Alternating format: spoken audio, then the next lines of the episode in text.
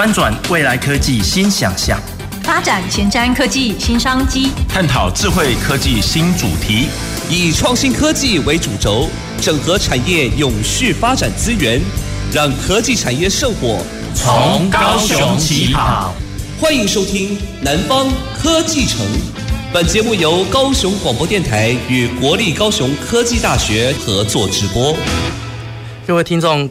以及电视机前的观众朋友，大家晚安，大家好，欢迎收听《南方科技城》节目，我是今天的节目主持人罗光敏。那我们在前几集的节目中呢，跟各位听众朋友们介绍的光学产业的一个发展跟应用。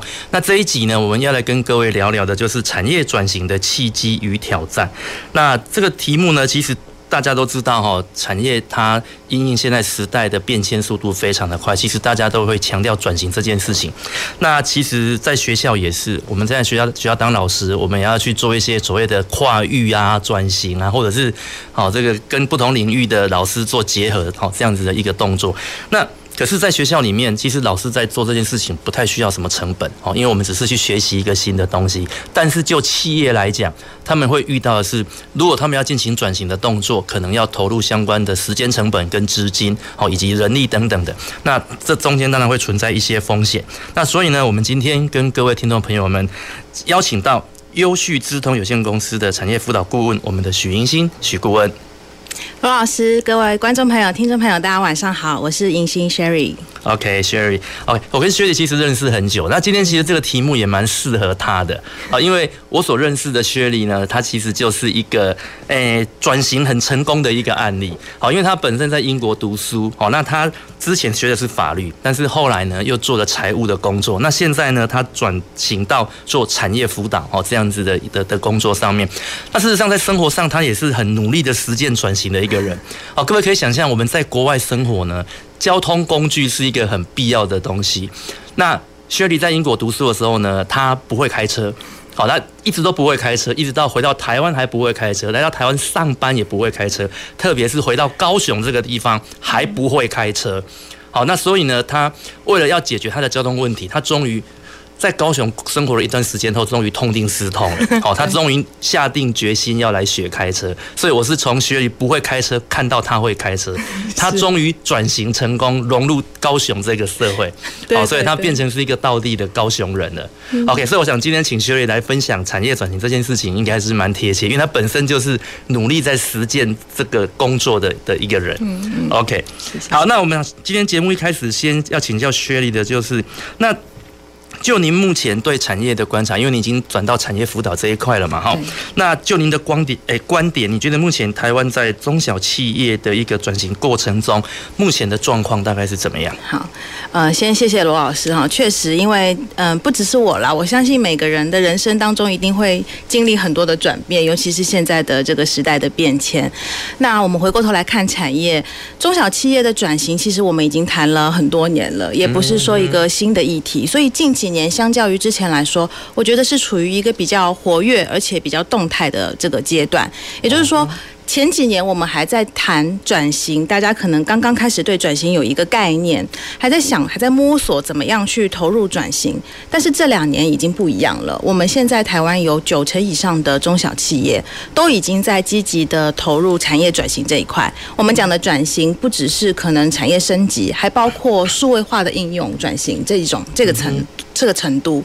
那其中有七成的中小企业，大部分还是属于比较基础的一个转型的。阶段了，比如说刚刚开始数字化啊，刚刚开始运用一些大数据的工具啊等等的，但是在未来的三到五年，这些中小企业也慢慢的会更往专业化的一种转型工具去做发展。嗯哼，那当然我们提到转型，还有一些。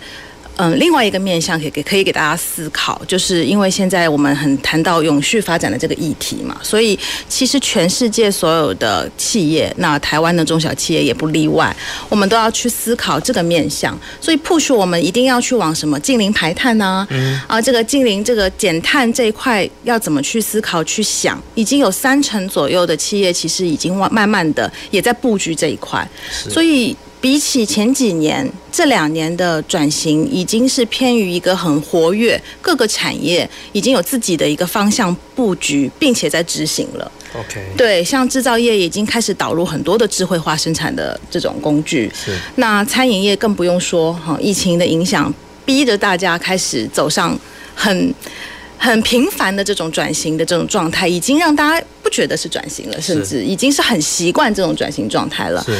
那像很多更多的那种呃绿能产业等等的啊，我应应整个绿色环境，其实都有在陆陆续续的发展。还有就是文化的产业，我不知道罗老师应该这两年有一些感受。如果你带小孩去参加一些会展啊，嗯、大型的汇演，已经有很多的是 VR、AR 的技术，有没有？对。对。可以体现出这种文化背景啊、艺术风情这种互动，已经跟以前完全不一样。对。而不是单纯的去。看，那其实这个也是文化产业、创意产业、艺术产业的转型的一个很好的说明。是，是而且你也发现，就是我们大家都很接受了，就是这个现况，就是说我们越来越开始觉得转型跟我们的生活是息息相关。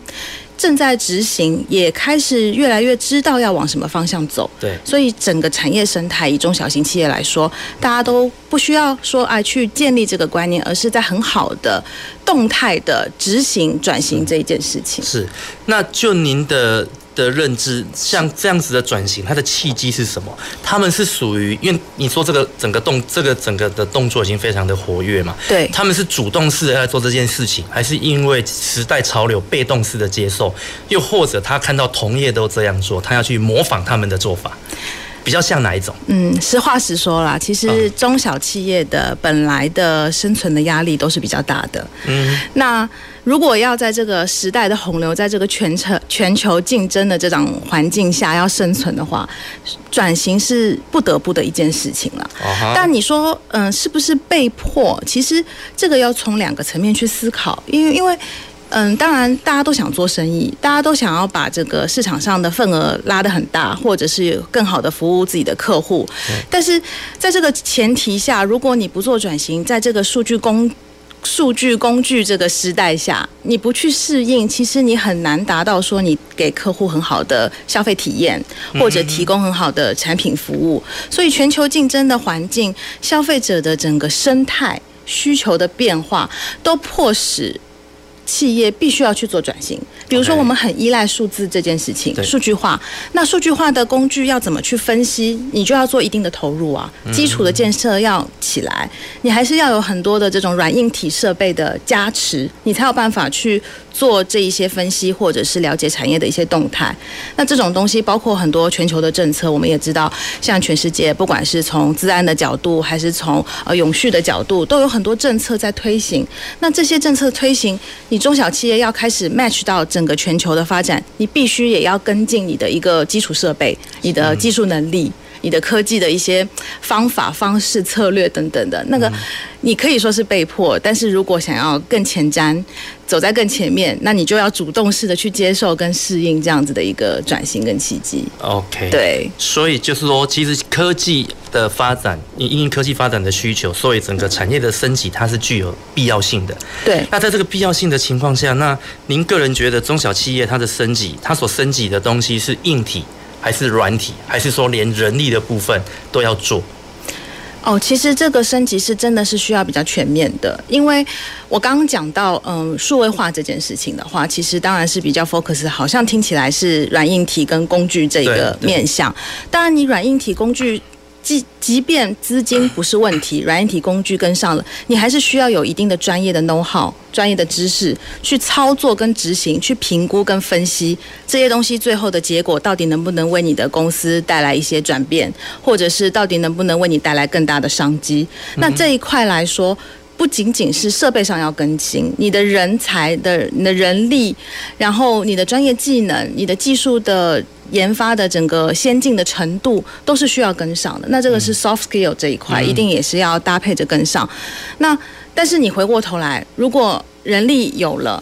但是你的设备软硬体没有的情况下，很多事情你做不到。对，比如说我们拿资安来举例好了，就是即便我们可能有一些资安的观念，我们也知道说啊，可能会有钓鱼软件啊，或我们会有什么样的一些威胁。可是如果你没有办法有一些 solution，就是我们讲资安的解决方案进来，真的协助企业去建制你一个完整的架构，那也没有办法做到啊。所以。我们讲的这个转型升级其实是全方位的，是从呃大到可能。整个公司的营运的一些设备啊、软硬体啊、资金啊，包括虚实结合的这种方式策略，然后到人才的培育培训，或者是到你的客户端、供应链端，你怎么样跟你的供应链做管理、做配合，这些都是转型的每一个细节环节会涉及到的。OK，对，这样听起来好复杂。是。确实是比较复杂，对对，而且复杂到那我就会觉得，其实做辅导转型这件事情，好像比转型本身更难呢。就是您现在所所做的事情，因为就企业来讲，我只我只要思考怎么赚钱，或者要提出我的需求。嗯。但是以您在做这个所谓企业转型辅导的时候，您就要去帮企业来解决他的需求啊。对，因为其实中小企业他们在维持自己的营运过程中有一定的困难度了。对。那其实他们也会知道要转型，但是不知道要怎么做。对。那需要有一些人真的花很多的心力，或者是花很多的时间去做这种我们说 research，去做这种摸索、探讨出一些策略，了解全球的一些环境，因为每个产业的情况不一样。对，我们刚刚谈过了，就是像制造业有制造业的困境。对，你的精密制造，你是塑胶产业、传统产业，还是说你其实是科技产业的？你本来就是在做软体开发的，你是服务业、零售业，然后或者是你是做能源管理这些的，每个产业它的深度。跟垂直应用的领域都不一样.所以嗯、呃，其实产业顾问也不一定是全能的，所以大家都有自己的一些比较专精的部分，有些可能是产业领域的，了解这个产业的知识。像罗老师，您可能就是船舶产业，您会比较知道这一个领域。是。那有些可能是比较知道哪一些政府政策或者是资源可以配合导入的。对。有些可能是创新创业这一块，比如说我们要怎么样去营运一个公司等等的。嗯。那这个可能就是要根据每一个不同。不同的专业背景，那顾问的角色就是可能知道你有什么样的需求，那我可以帮你分析说，哎，你可能缺少什么东西，那我们就想办法在这一块一起去努力。Okay. 这个是一个比较好的一个方向，跟比较完善的一个策略。是是，OK。那就您目前所辅导的一些案例中，您可不可以跟我们分享，就是说，诶，如果产业有它升级的需求，嗯、那他也向您这边求助了，或者说提出问题了，嗯、那你通常会建议他们从哪一个角度切入，或者说从什么地方开始做会比较好？我们通常会建议先从自身开始做。自身，因为其实很多产业、很多企业啊，我们在讲中小企业，嗯、他们业绩很好，或者是很认真的在经营自己的事业，是，可是他们其实不了解自己。所谓的不了解自己，就是说。知道要转型啊，我可能有客户想要占，比如说原本可能是传统产业的这一块，我想要做线上的这一块生意，我只是举例啊，okay. 或者是我想要打欧美市场，对，他有一个想法，但是他不了解自己的本身可以做到什么程度，所以通常我们做的第一步是盘点自身的问题。就是这个盘点的工作，我相信很多在这个辅导领域的同仁们应该都知道。我们第一个就是先帮助企业了解自己的问题。我现在的问题是我研发技术上不够，还是说我真的是缺资金，还是说我找不到相关的人，或者是说，哎，我现在到底我的企业的能量，我们讲你能负荷到你的业务到什么样的一个程度？或许他真的只能承载呃营业额可能两千万，嗯，但他老板想做到两亿，那我们就要告诉他说，这中间的落差可能在哪里？是对这个落差是不是你原本你太过于理想了？你对你自己的认识跟实际上的情况不一样，所以从比如说从财务的角度，因为、嗯、呃像我本身是财务领域的嘛，所以回过头看财务是很实际的、很血淋淋的一个现实。嗯、哼哼，所以先从很血淋淋的现实去看，说，哎，我们本身现在的企业的这个财务状况是怎么样？我们有没有多余的心力可以做哪些东西，或者哪一些是不需要的？那我们可以把它节省下来，去调整做什么样的规划？所以第一步一定是先看自己，盘点自己的问题在哪里，嗯、再看下一个。OK，哇，你的问题，你刚刚的回答已经把我本来想要延伸的后面的问题都回答掉。因为对我一直觉得，如果我今天是一个企业老板，那我对我自己的技术或对我自己所做的产品，我很有信心。对，但是。对于我即将要走的下一步，不管是在人力上，或者在在我的资金的杠的杠杆上，对，还是在我的未来的市场的开拓上，是，对我我我不知道我要先走哪一条。那您刚才的回答就是你会帮这些产业做这些这样子的分析。对。那那这样其实也是因为你本身是学的法律，你懂法，你又学了财务金融，所以你懂你懂报表，然后你后来又投入了产业的这一块，你有这样子的一个背景，你才有办法做这样子的事情。那所以如果像我们一般人，我们没有没有这样子的基础能力的时候，嗯，那这样怎么办？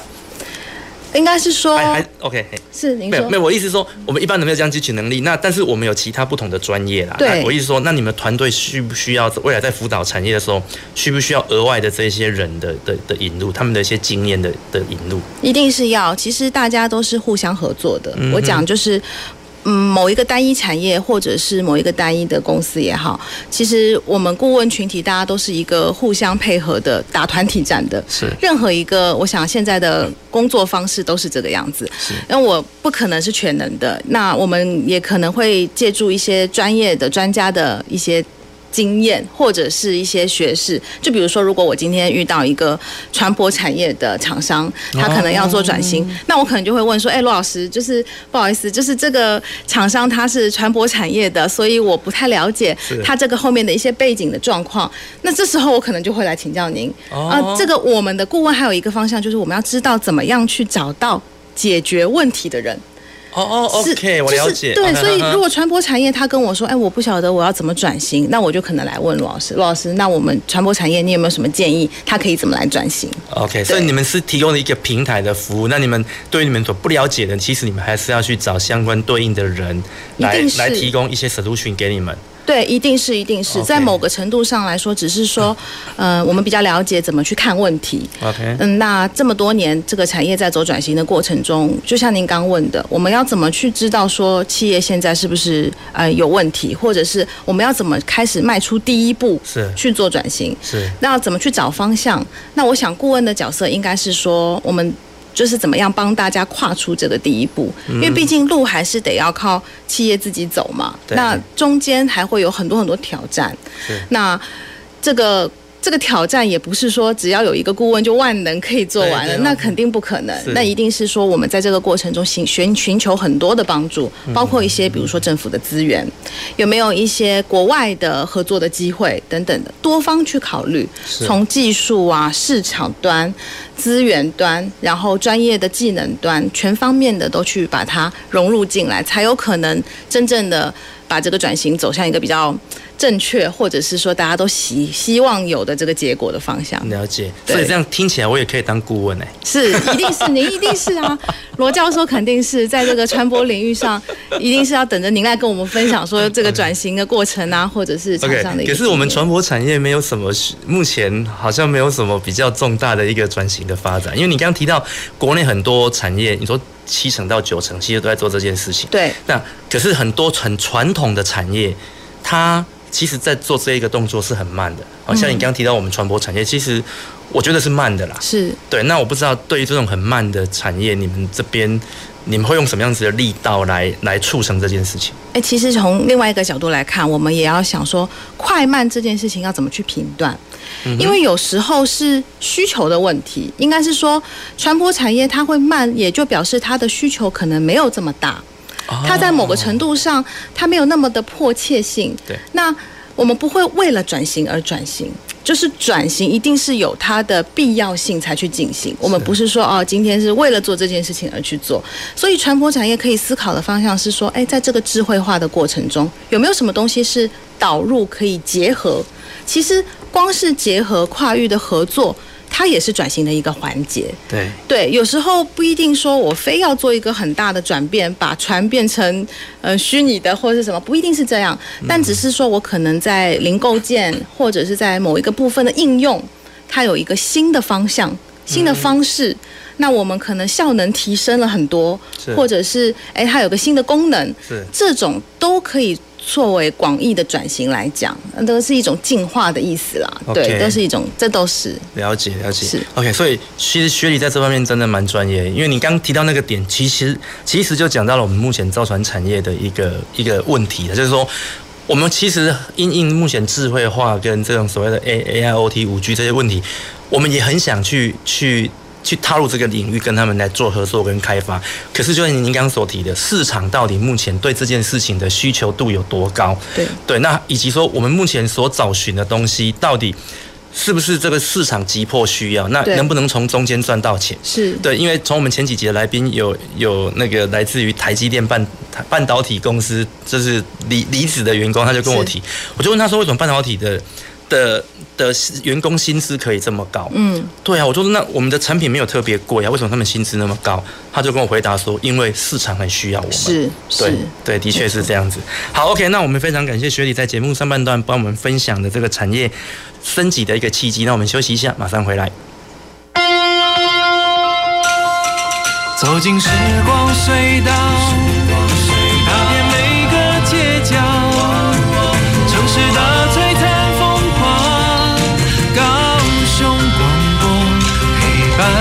探索。FM 九四点三，温习一口。的卢凤忠，生做是个水仔盼无阿爽。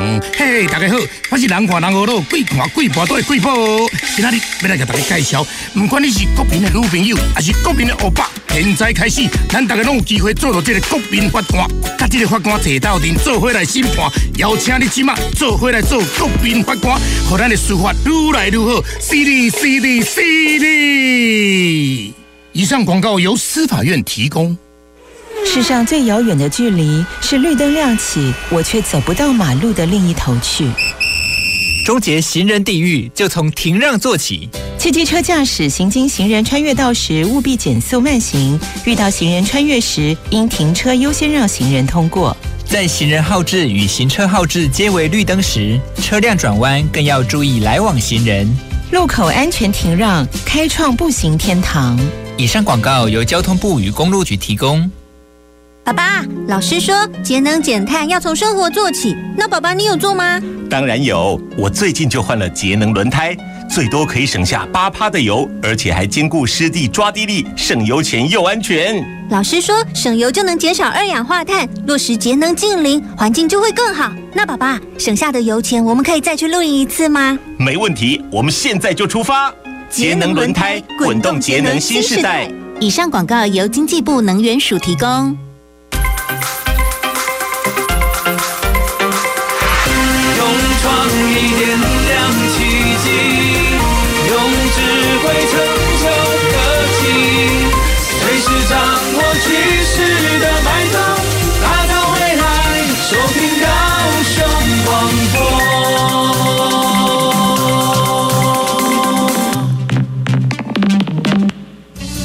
前瞻的，未来的，您现在所收听的是提供您最多科技产业新知的南方科技城。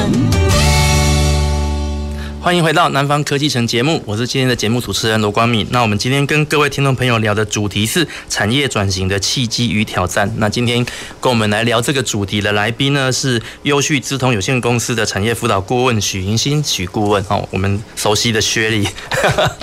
OK，那我们在节目的上半段呢，有就是有请薛莉跟各位分享的，就是产业升级的一个必要性哈，以及它。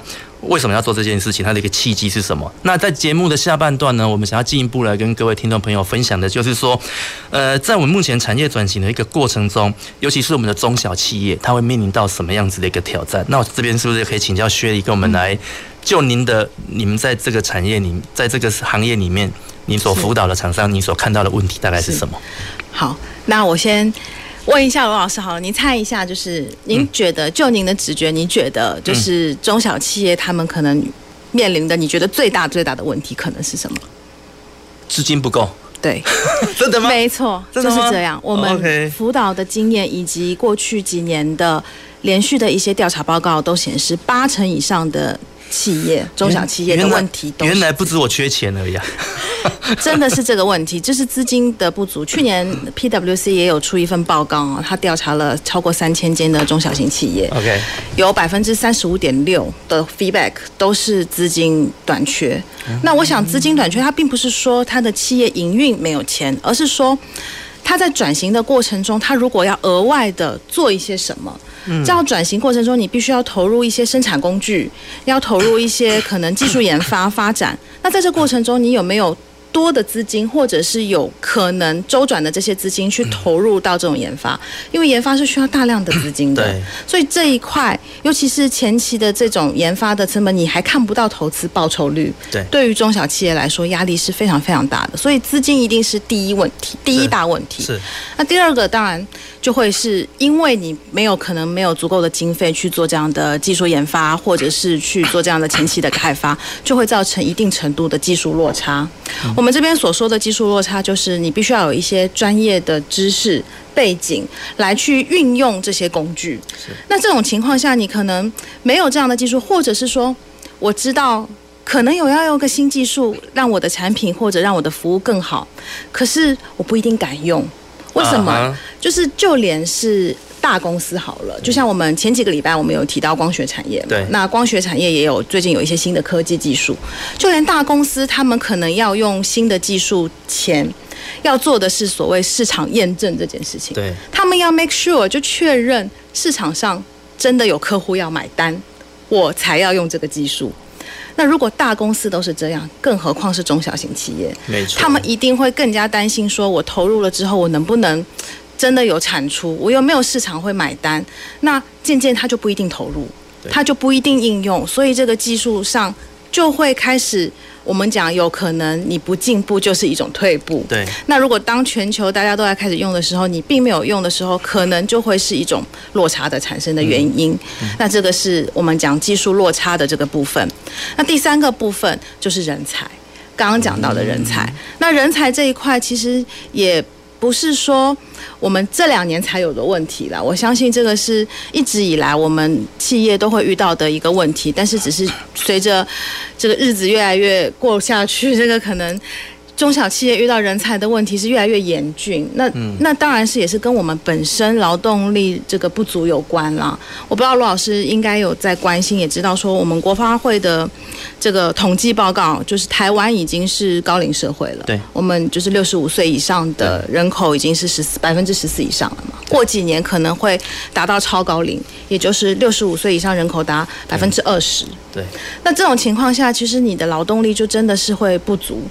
企业在遇到人才，你怎么样让一个人可以变成两个人？怎么样让可能高龄的人可以再次的投入这个生产力？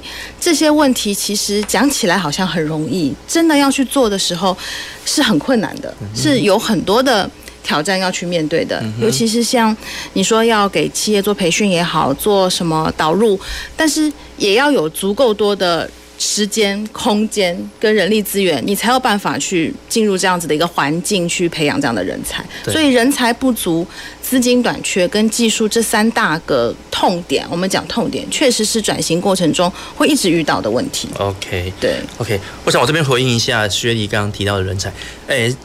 其实您刚刚所提的没错，台湾其实近临高龄化社会。那但是其实从诶、欸、正面的角度来看它，它代表大家都更长寿了，我们都活得更久，而且活得更健康啊。是是是，这其实对我们来讲是一个蛮蛮大的一个好消息嘛。是，因为尤其到我们这个年纪了，我们都会觉得希望活久一点会比较好，所以。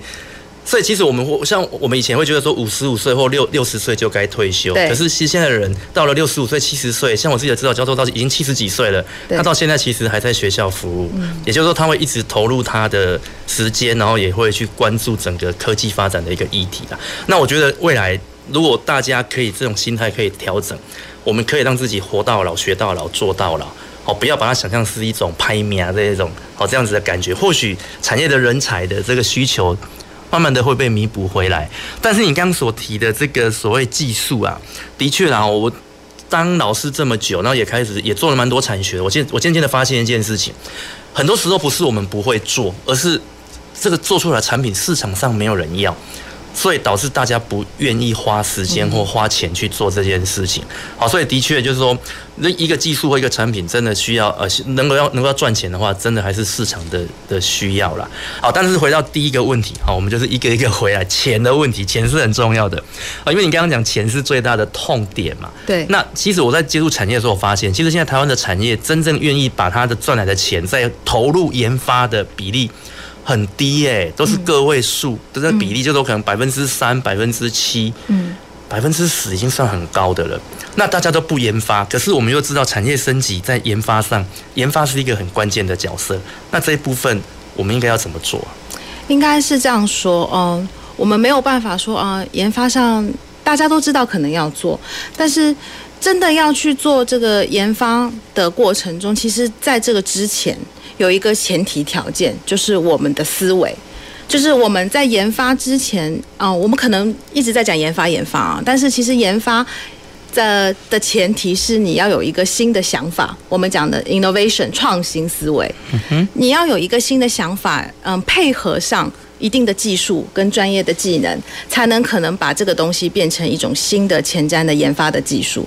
所以在讲创新这件事情的时候，其实哦，还是需求迫使人们进步，应该是这样讲。那现在的需求可能会稍微从宏观上来讲稍微悲观一点，比如说市场需求确实是比较疲软，或者是全球的竞争压力是很大。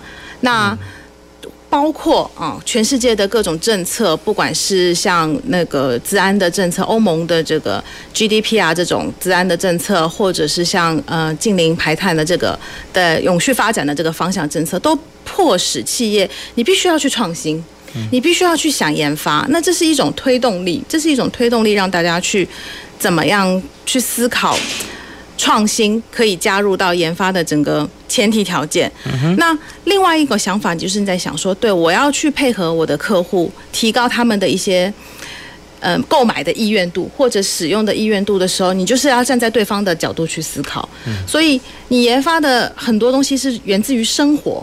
所以其实有时候没有像我们想的这么的困难，因为除了高科技产业啊，像资通讯啊、高科技或者是制造业这种真的比较硬体或者是讲技术背景的，其实很多的创新研发是在商业模式这一块，就是你可以去思考说有什么样新的方式是可以让大家的生活变得更好，或者你的市场可以打开的，就比如大家。现在已经很习惯，可能叫外送了，对，叫叫这个共享的，呃，用共享的单车啊，或者共享机车。其实这种东西在几年前，就是虽然已经开始有，大家也没有到普遍的使用。可是渐渐的，你会发现，当你开始回过头去看人性的需求，或者我们本身生活的需求的时候，你就会觉得，哎，这个模式是可以、可以、可以真的 work 的。对，所以。创新跟研发没有我们想象的这么的遥远，其实是这个样子的。其实你就是回归到你本身的需求，消费者的需求，嗯，你就可以知道说，哎，这个要怎么去摸索。是，对。您刚刚讲到共享单车，对我，那就让我想到前几集我们的来宾王王教授，他从他从中立坐高铁下来，他是骑共享单车来上节目的哦。对，一个非常把这个环保绿能跟这个呃节能减碳实践在生活中的一个人。OK，那。那您刚有提到，就是说，哎，就是，呃，需求很疲软这件事情。好，那其实这或许就是我们需要有一个适当的，呃，适当的一个人或一个单位出来做一个引导议题的动作，去提升这个需求。就像我们以前中秋节为什么都要烤肉？对啊，中秋节以前不是都是吃月饼跟放放鞭炮吗？为什么突然间变烤肉？好，因为卖烤肉酱的那家公司，好，他就做了一个广告，然后大家就。就变成哦，原来中秋节要烤肉，然后当第一年烤了以后，然后发现哎，感觉还不错，跟以前的吃月饼比起来，像烤肉更好玩。那慢慢的，它就变成的是一个好的一一一个一个流流行。好，那或许有这样子的一个带动议题的人来做这件事情，或许就会创造出需求了。好，那我会提这个问题是说，那所以在创造需求这件事情，我相信以厂商来做这件事，或许没有那么的力量，没有那么大。那我不知道政府单位。在这件事情上，哈，如果我们以以辅导中小企业来升级的这件事情上，政府的角色它他扮演的大概是在什么样子一个高度？好，应该是这么说，就是我们其实台湾还是人才济济的，哈，就像老师讲的，就是有些需求是会被开发出来的，就是我们原本可能想象不到，哎，但是突然之间你就觉得这个议题蛮有趣的，做着做着就变成一个商机、商业模式。那其实政府的政策在这个。在我们整个企业的或者产业发展的过程中，它一直都是属于一个支持者的角度。当然，它会有一些大的政策方向，说，哎，我们可能核心的产业是怎么样？那个可能在宏观经济层面去做分析之后，因为为了可能带动我们整体的经济等等的，它会有一些比较重点的所谓的辅导产业。